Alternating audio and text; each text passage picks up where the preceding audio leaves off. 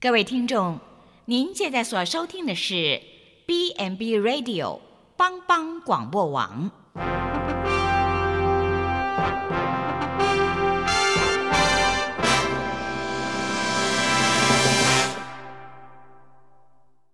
即将为您播出的是由李希昌主持的《由我照你》。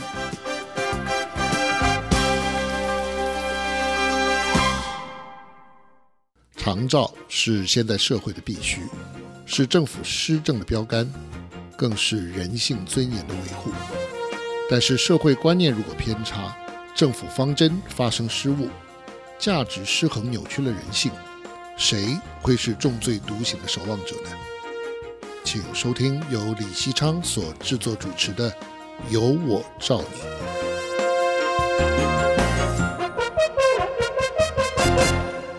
各位听众朋友，大家好，欢迎您收听帮帮广播网《有我照你》的节目，我是主持人李西昌。这是一个呃谈论长照的节目，希望呃透过这个节目，我们的听众朋友对啊、政府的政策可以有更清楚的认识，也透过这个节目可以让您知道怎么样去连接一些长照的资源。好，大家都知道这个台湾进入长照二点零时代两年多哈。那但是仍然有许多人不知道，啊、呃，长照一点零跟二点零的差别，那这样的改变有什么样的必要性？呃，我想今天这个节目当中，我们很高兴请到这个国立呃暨南大学的这个梁凯林教授来为大家做一些这个政策的说明跟剖析哈，希望让大家可以更了解呃政府推动长照二点零的用意。好，呃，梁老师你好，哎，主持人你好，好。呃，梁老师是这样哈，我们真的是觉得政府在推动长照二点零非常用心，呃，这这几年来哈，非常的积极哈，不断的有很多的这个呃滚动式的修正哈。嗯嗯那呃这个呃调整的这个过程，当然大家觉得很辛苦，但是也可以感受到政府非做不可的这样的一个呃企图心跟压力哈。呃，可不可以请您帮我们先做一个说明，为什么政府必须推动长照二点零，而它跟所谓的长照一点零究竟差异在哪里呢？呃，我想简单就说明，就是呃，一点零大概是在二零零六年吧，是应该二零零六年那时候开始推。是是，是。那其实，在一点零之前，应该已经有一些的所谓的长招先导计划。是。那在这个过程里面，当然第一个就是我们台湾在一九九三年就已经进入联合国的那个老人人口比例的百分之七嘛，所以在当时候开始就有一系列这种福利化社区啦，然后到。呃，日本、德国、欧洲去参考人家到底怎么做老人照顾这一件事情。那到零六年的时候，我记得应该也是苏贞昌院长的时代，对对对，对他推出了一点零的这个政策。那呃，我想大概我们台湾在制定政策就是会参考国外的经验嘛，所以在一点零的政策里面，大概。也明确的去谈说，台湾未来的老人照顾应该走向三种模式，就居家式照顾、嗯、机构式照顾跟社区式照顾。对，对，对，对，那我想，呃，机构式照顾跟居家式照顾，大概就是主持人这边在应该蛮熟悉的，就是都是呃从机构端和专业服务端这边，那居家就有居家单位进进去这样。是。那呃这几年其实，在一点零的这个时期推动，当然。呃，在居服跟居家居家式照顾跟机构式照顾这些部分，当然有一些资源上面拓点的一些拓展跑出来。对，那我想进入到二点零的时候，大概呃，因为我们知道一点零那时候大概定位是十年计划，对，十年计划，所以呃，当然在二零一六年开始，它变成要开始思考说，政府的政策就这样，我定了十年，那我十年到了。我这个政策到了，我要开始去做检讨，然后做下一个阶段的一个政策规划要怎么走。所以在开始就去思考说，那二点零的下一个长招十年应该要做什么？嗯、那其实我们会看到一点零的过程里面，应该算居家照顾跟居家式呃居居家式照顾跟机构式照顾算是做的蛮不错的，是就整个资源啊，非营利组织开始对开始部建起来，但是社区式照顾呢？社区式照顾似乎在一点零的这个政策里面，好像是比较没有看到的。是，也就是可能过去大概就是仰赖像社政单位的照顾关怀据点啊。对，你大概可以把它叫做社区式照顾，但是我们还是认为它不到社区式照顾那个。对，大概只是准。准社区式照顾，对，它就有一点像福利化社区这样，还在比较停留在健康促进这个层次，对对，所以在二点零，我想最大的一个差别大概就是在他开始希望社区式照顾，是，然后开始去思考说。机构照顾、居家照顾跟社区照顾之间有没有可能有相互连接的一个可能性？也就是呃，我们大概都会看日本嘛。对日本的经验就是，他是从老人出发，然后看到这老人他有什么样的需求的时候，他在这三种照顾模式里面，他可以获得什么样的照顾？那我想老人大概。呃，长辈嘛，一生病的时候，一开始一定是先送到医院的，所以医疗照顾这一端，然后后来再去看判断他是不是要进到长照啦，或者他可以回到社区。但是我们台湾看起来在社区式照顾这一端，似乎是没有长出什么样的的照顾模式出来。好，那当然，我想我们育人自由这边大概过去几年有在做活力站这样的一个概念，就有一些试办的东西。那呃，政府当然就开始去想说，那我要怎么去部建？社区式照顾这一个资源，哦，这个资源，所以二点零大概就在这样的一个政策的思维里面去跑出来，就是他希望建构的是他那时候的吕宝军市长常谈说，就是整体式的照顾模式会是什么，会是什么？那呃，怎么样去做三个照顾模式之间的一个串联？我想这个是二点零一个想要做的一个部分，但是这过程里面可能。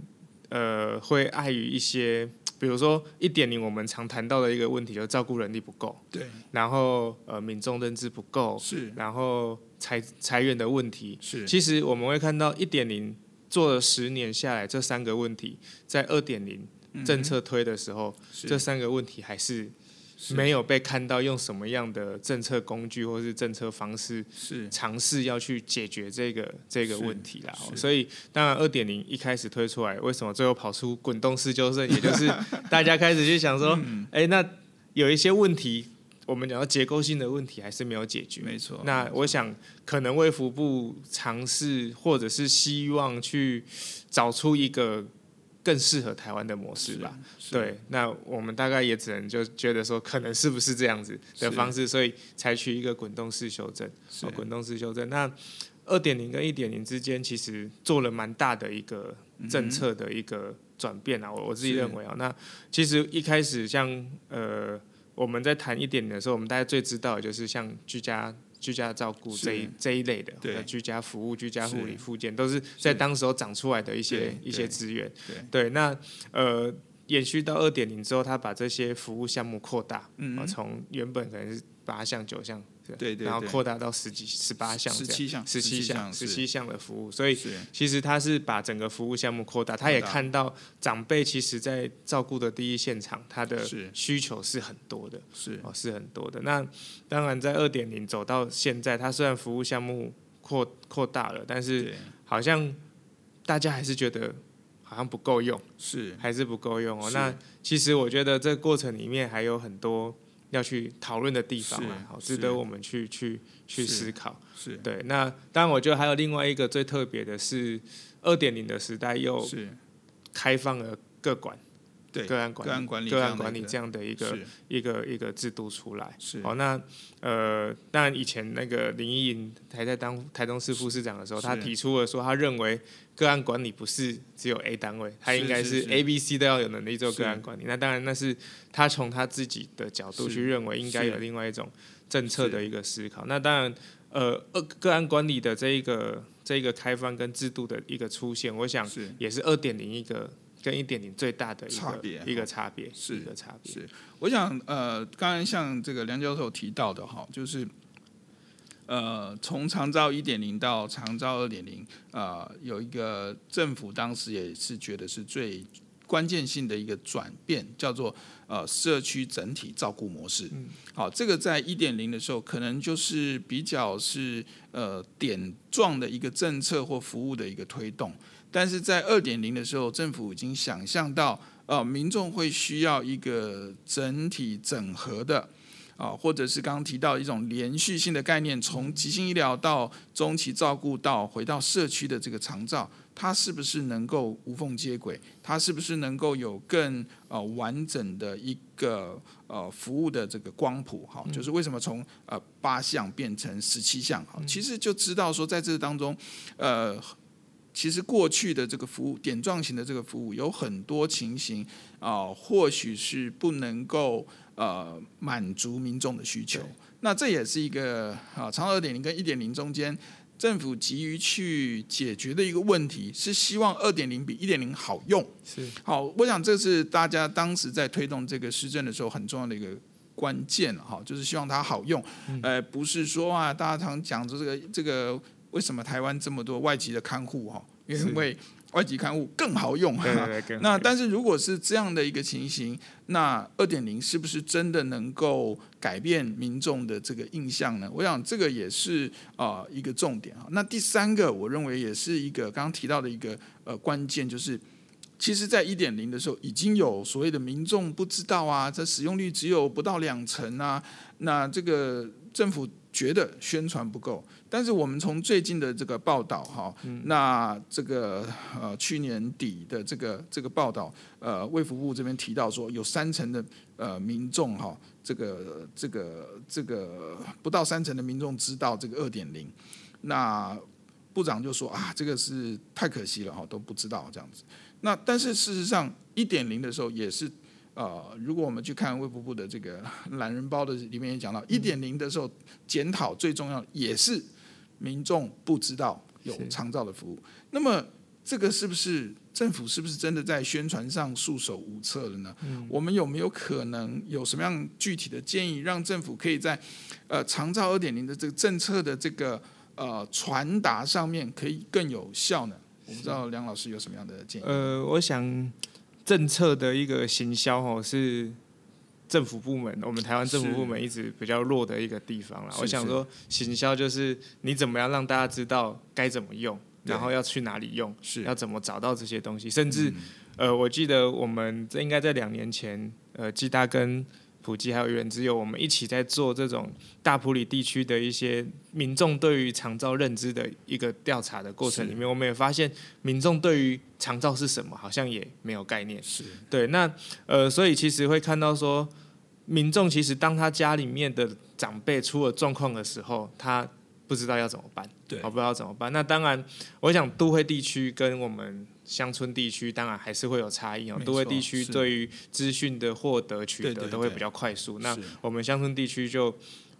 比较弱一点，比较弱一点。但是从它的数，从卫福部的数字看起来，看来是台湾整体还是连都会跟乡村都还很多人不知道，所以这个就就很有趣，就很有趣。那呃，至于说我们应该要怎么样让大家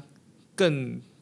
知道说长照。到底是应该怎么用？我想，其实这几年很多团体都在做很多的努力，包括暨大跟愚人这边，我们也在做很多的努力。也就是说，呃，我想大家对于一个政策，他对于呃知不知道或他想不想知道，最大一个就是你怎么激起他的危机感。是，也就是说，大家对于。危机感的一个知知道，我们讲说行销手法里面有一种叫做恐惧行销啦。是是是。那恐惧行销往往好像是 最有用的，就是吸烟的人，但是好像吸烟的人这例子不太好。吸烟的人看到烟盒上面的肺，他还是照照抽了哈。但是我想恐惧行销大概是大家会常去用的一种手法，也就是说我怎么样让民众去知道说，哎、欸。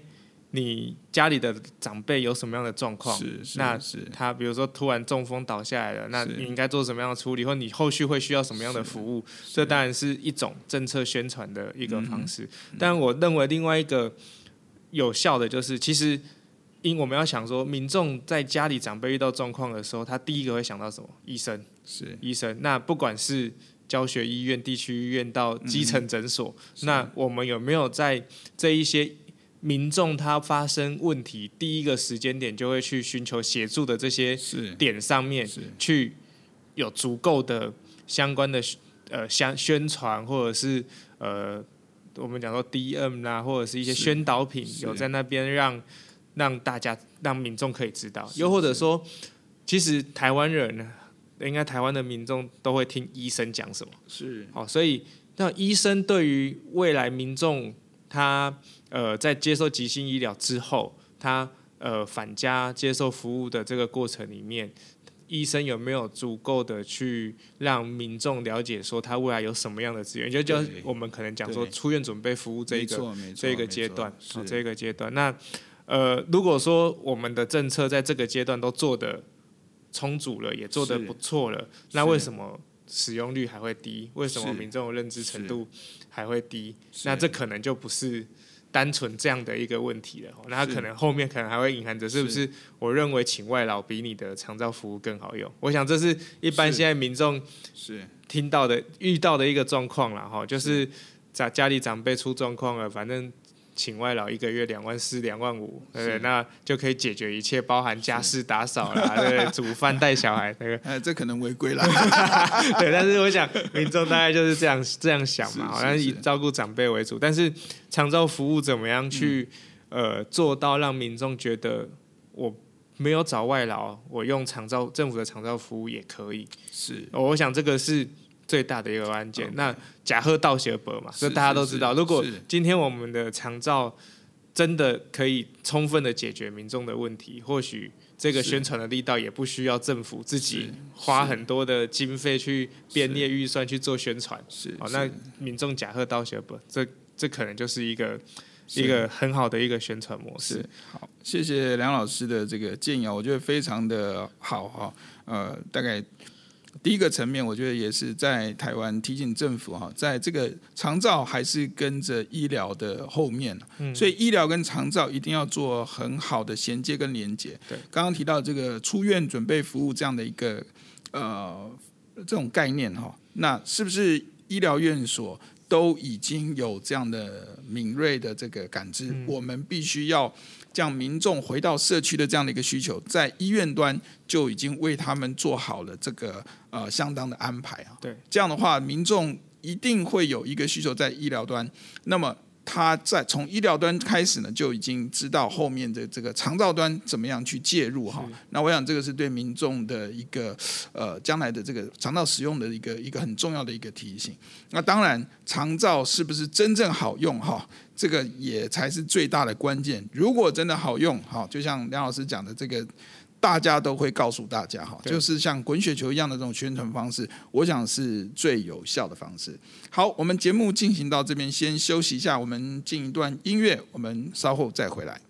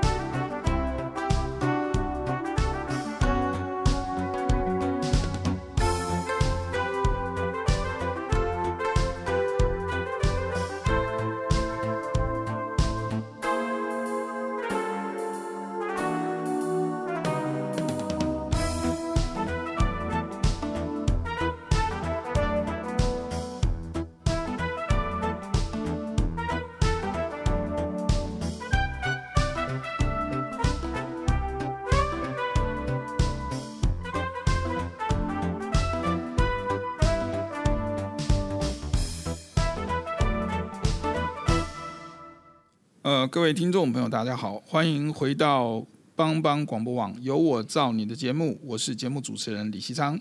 呃，今天很高兴为大家请到了国立暨南国际大学的梁凯林教授来为大家呃说明和剖析长照一点零与二点零之间的差别。啊、呃，梁老师，呃，主持人好。嘿，刚才您提到在这个长照。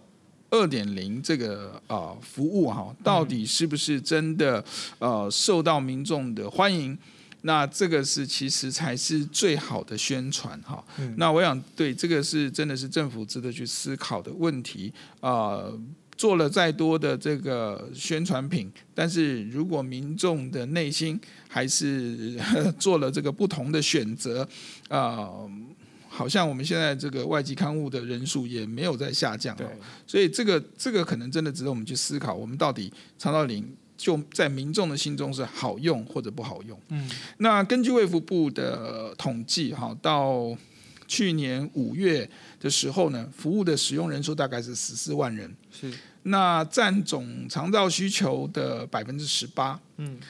今年的五月呢，这个陈副总统。呃，特别又公布了哈，说长照二点零的服务使用人数已经来到二十四点二万人，哈，占了需求者的百分之三十二，其实是有一个蛮大的进步了哈。是，那当然这个是官方公布的这个数据啊，数字，那跟民众的认知之间是不是有怎么样的差距？这个我们不知道。嗯，但是呃，想想请教您，您对这个政府的这个成绩呢？哦，就就算是三十二了哈，那您觉得打几分呢？那是不是也从这个点上，我们可以再来探讨这个政府长照二点零应该继续要怎么样的呃扩大它的这个影响？OK。呃，讲到打分数，我就特别的困难了。那呃，因为其实我们我们在学校，我们打分数，学生就会分很多个成绩来打啦。哦，那 呃，你说十八到十八 percent 到三十二 percent 这个成绩，那其实我就会去探讨这个数字背后到底它为什么会增长，或是它是因为什么而增长。比如说，我们知道在呃长照二点零的这个整个政策里面。二零一一八年到二零一九年，其实卫福部又做了一些政策上的改变，比如说，呃，在二零一八年的时候，就去年的时候，他可能是有推所谓的师资社区啦、预防失能延缓方案，这些是不是都算在这个二点零的服务使用人数里面？是，好，这个是一个。那好，那在今年，呃，今年二零一九年，他推了什么？他又增加了一个呃，医事。像弄长招站这样的一个计划进来，好，那这个计划到底是不是有在他讲的这个数字里面？哦、是，是，所以他其实我们就会看到他有分很多层面啊，就是假设你在社区，因为我我们都肯定政府做这一些相关在社区失智社区啦，一是像弄长照站啊，因为他为了要让社区有足够的据点去照顾老人嘛，这我们都很肯定。但呃，我们要回过头来看的，就是说。二点零的使用服务人数，我们是单纯讨论的是这十十八项的服务人数吗？是，还是说是包含了社区十七项的服务人数啊，或者是包含了社区据点这些所有的服务人数都包含在里面？是，这个我觉得我们就要去去做一些数字上面的意义很不一样，对，意义就不一样。那你如果含了社区这一些这一些这这一些数字进去的话，那我认为这样的数字是。不 OK 的，还不够的，因为其实这这两年应该说我们在社区的据点的布点上面，依照卫福部自己公布的这个据社区据点大幅度的增加嘛，是，增加的幅度，而且都达到他们设定的目标，是，都达到他们设定的目标。那如果说它只是纯粹在呃。这十七项服务里面的话，那我想这个成绩应该是 OK 啦，就是一年的时间，那原本大家觉得不好用，开始愿意使用，增长了一倍，我想这就 OK。那如果这个数字背后它还包含的是这些社区据点的 长辈服务的这个东西进来的话，那我想这个可能还是有待加，还是有待加强的一个数字。是，对对对，所以前面的那一个的话，我会给他打至少六十五分。对，那后面这个应该就。对，所以老师刚才这样的一个观点，我我也非常认同哈。所以其实我们应该更准确的来定义哈，这个所谓的这个呃使用长照二点零服务的人，到底应该用怎么样的一个呃界定哈？嗯，那现在也许有一个呃，我觉得可能呃可以客观的评估的部分，就是呃纳入。这个所谓的个管的这个人数哈，就说哎，你这个真的经过照专的评估了，然后呢，他也这个列入了这个个案管理师的这个个管的这个名单内哈。是。那也许如果以这样的一个，因为个管通常列入以后就会没合相关的照顾计划跟服务进场。好，我想如果以这个数字啊、呃、来说的话，也许就会比较稍微精准和聚焦一点。是。那也可以从这个观点来看，政府现现在所推动的这个长照二点零里面，呃，从过去所谓的社区整体照顾模式里面的 A 单位哈，那过去当然是呃有有一些的转变了哈。我们从日本开始学这个所谓的这种呃 A B C 这样子类似的这样这样的一种整合型的照顾模式，到今天现在呃进入台湾的社会以后，慢慢现在转变了哈。呃，这个调整修正之后呢，已经把这个 A B C 之间的这个关联性没有这么紧密的连接哈。那反而变成是就是 A 单位专门做的部分，可能就是重点在呃个案管理。是好，那我想是不是我们也从个案管理的这个，这个是跟长照一点零最大的差异点。那长照二点零的个案管理到底目前啊、呃、台湾推动的情形如何？是呃，好像各地方政府有不同的想法跟制度对个管师的这个期待。我不晓得从您的观点来看，呃。政府应该怎么样去做更进一步，把这个 A 个管应该发挥怎么样的一个功能？OK，嘿，是。呃，我想各管各管的这个角色在长照里面，当然它是一个很重要的一个是一个一个角色哦。那呃，其实我在记得应该是去年我们呃卫福部对于 A 单位。是的一个角色，他又有去做一些调整嘛。过去一开始他是期待 A 单位除了做个管，还要有服务计划，对对，派出派得出服务这个。但是到应该是去年开始又转变嘛，A A 单位只需要做个管这样的一个角色。那呃，我就会开始去思考这个背后的的的的一些背景然后。那我们在想说，在长照二点零里面做个管，到底目的是什么？我们做个管是希望能够了解。老人家的服务需求，进而去拟出他的服务计划。对，那如果说今天，呃，我们的 A 单位的各管做了需求的一个评估、整体的调查之后，如果他服务计划拟不出来，是那要怎么办？是，我想在我们南投应该，比如说我们。北边的南投，我们讲雾溪县，我们服务资源够多的都没有这个问题。但是在水里集集这一带，它可能相对就会这些问题去去跑出来。所以，呃，当然各管的制度，我一直认为应该要，我始终认为长照的模式都应该要因地。质疑，好，就是乡村有乡村的发展模式，都市有都市的发展模式。那我想，各管的这个角色在都市地区，它可能就会很好用，因为他们相对的服务资源够多。那各管师他在做一些相关服务计划的拟定的时候，他可以有很多的资源可以去拍。但是在我们农乡村地区，这就变得特别的困难。对，所以我认为乡村地区的各管师。工作很困难的，因为如果说他当知道老人的需求出来之后，但是他服务计划弄不出来，找不到资源可以，甚至说我的服务的人力根本就不够，那我要怎么去去解决这些问题？是。对，所以呃，每一个县市，当然，比如说每一个地方在做这种各管师的一个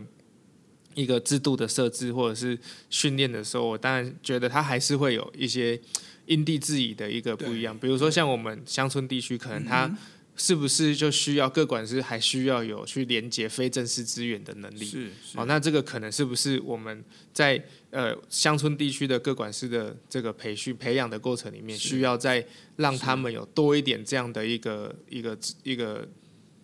know how 或者一些一些技能可以去做这些事情？所以呃，我觉得。那这制度上面的设计，应该还是要有一些不一样的一些差异性。是，我想，呃，梁老师讲的非常好啊，就是说在长照二点零跟一点零，我们刚刚提到最大的差异，在这个呃所谓的这个社区整理照顾模式，而社区整理照顾模式里面最灵魂的一个关键，就是这个各管、各管师、各管人员的这个角色哈。如果他能够将这个呃。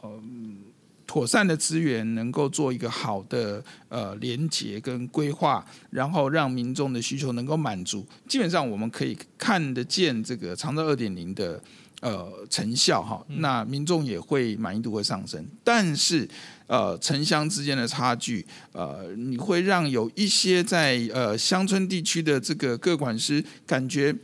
这个巧妇难为无米之炊哈，他有的时候就是我知道这个民众的需求，但是我可能在手中的资源真的有限，能够能够媒合的这个资源非常有限的时候，其实是无奈哈。那我想这个是政府应该要去呃思考的问题，怎么样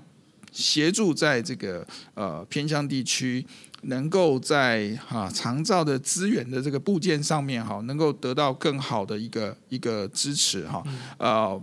尽快的缩短这个城乡之间的这个资源的差距。那即便是呃没有办法很快的部件了，那是不是有可能就是刚刚梁老师也提到一个重点，就是因地制宜哈，就说你不要在法律上或法规上给这些地方政府的一些的这个限制太太多。啊，我举个例子哈，比方我了解这个家庭托顾，对，那家庭托顾在都会区，呃，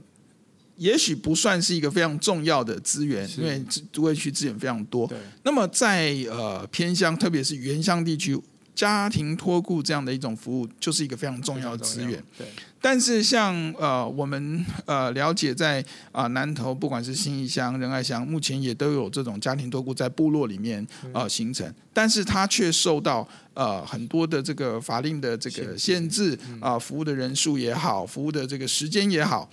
那么相对来讲，就是说你是用什么样的一个角度看这个原乡的肠道资源？你用都会区的概念去做这些的限制，其实它在。就没有把它这个有限的资源做充分的发挥，那我认为这是一个例子，这样子就有点可惜。好，所以其实呃，在偏远地区资源不足地区，其实政府应该对于所谓的肠道资源的这个弹性上面，应该再有利一些更因地制宜的思考哈，或许会呃帮助这个这个这个这个资源更更有效的利用了哈，那民众也才有可能更有感。好，那我想这个我们谈到这边哦，大概 也时间接近尾声。那不过我想还是要请梁老师在最后可以利用啊短短的时间来做一个结论哈。那我们究竟在长照一点零、二点零这样的一个转变当中，民众应该要有什么样的一个准备？好，那又要怎么样去呃因应这个老化的这个这个海啸哈，老化的这个时代的来临？是，呃，我想在这转变的过程里面哦，那高龄社会的这个已经是一个现象，我都跟大家讲说，不要再讲说高龄化是一个问题哦，因为它就是已经大到没办法解决，所以它就是一个现象而 应该想说我们怎么去因应这一件事情。哦，那呃，我想在长照资源不足的这个情况底下，我想在我认为在短时间十年、十五年内。台湾要能够解决这个问题，其实还有很长一段路要走。哦，因为我们要去想到说，到底，因为我我我也讲这样，就是说，其实，在一点零的时候，我们的政府就已经推了很多的政策，积极积极的想要去培养很多的长招人才，是，但是政策的效果，比如说很多科技大学有开办所谓的老福系啊、英法健康学系，但是当时候开办了十年之后的统计数字是只有一成的。毕业生愿意留在长照领域，对，所以其实代表从大学端、教育端去培育长照人才，似乎是一个很大的一个一个困难度哦。也就是，是当然这个背后还有很多要去要去讨论的地方。但是呃，我想回归过来，就是说，当我们民众在面临到高龄社会的这个议题的时候，我想我们应该要让呃民众有多一点自我照顾管理，或者是健康促进。这样的一个概念，其实，呃，你只要把自己照顾好，你可以延缓你使用长照的时间嘛。那我们看到现在台湾民众从生病倒下到死亡卧床被照顾的时间大概是七点七年，是。所以只要想想自己想不想躺在那边 七点七年啊，是不是应该要要要要要开始去呃照顾好自己？我想这个是最最最能够。快速的去应应这一件事情，然后否则未来我们其实想一想，现在年轻世代的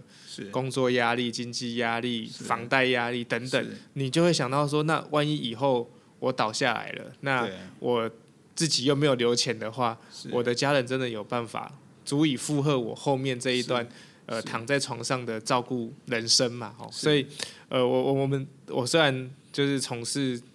不能讲说长照专业领域，但是在在长照的这个政策里面，大家这样子了解，我都还是会很鼓励大家，就是把自己身体照顾好。我想这个是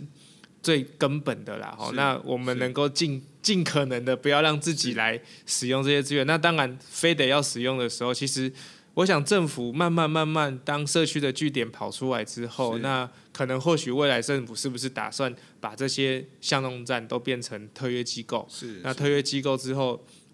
照管呃那个各管师他就在相关的资源派送上、连接上就会有一些可以使用，是不是这样子就会长出来？那我想这个都是我们可以去去努力的地方。那呃。民众也不用太太悲观了，我想现在的长照服务应该算是还还可以使用啦，我们还不然给他说很好使用，但是还可以使用，所以呃，只要我们自己愿意哈，让是，因为有时候其实还是要靠自己的，就是你当你失能了、卧床了，其实你有很坚很坚强的那种动力，想要自己再站起来或怎么样，其实。自己的那一个动力是最最重要的，所以我都会跟大家讲说，自己要照顾好自己，照顾好自己，你仰赖别人的资源跟仰赖别人来照顾你的机会就就比较低，这样。是，是，对，所以 是是是，我非常谢谢梁老师哈，其实梁老师很客气哈，他是这个公共行政与政策博士哈，所以他对长照的这个政策哈一直是长期的关注啊，呃。他啊，他他他应该就是专家了哈，真的不要客气。那当然，我觉得梁老师刚刚也提到一个非常非常重要的关键啊。虽然我们今天在这边谈政府的政策哈，但是呃，大家千万不要有一种概念说，我的老年生活，我的照顾呢，完全就要依赖政府啊！那如果是这样的话，你恐怕你会呃失望哈。我想这个真的是我们的心态上要调整成正确、健康哈。像刚刚梁老师提的，就是你要能够自己照顾自己。那如果你自己都没有照顾自己，你只想依赖这个政府的资源的话，恐怕这个将来会是一个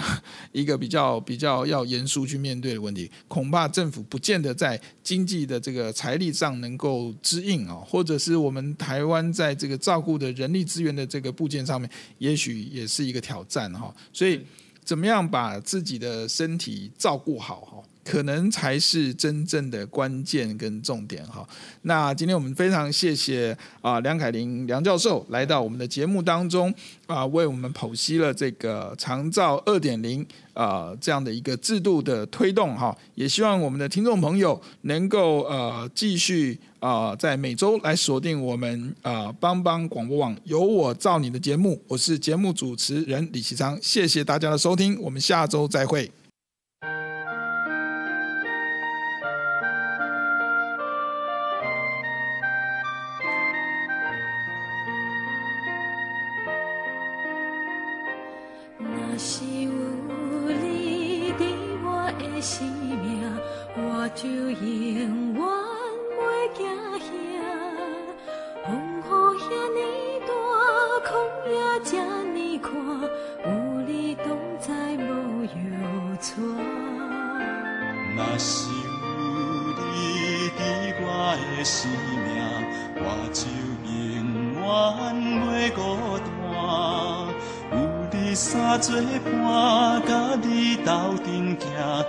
充满温暖的微寒。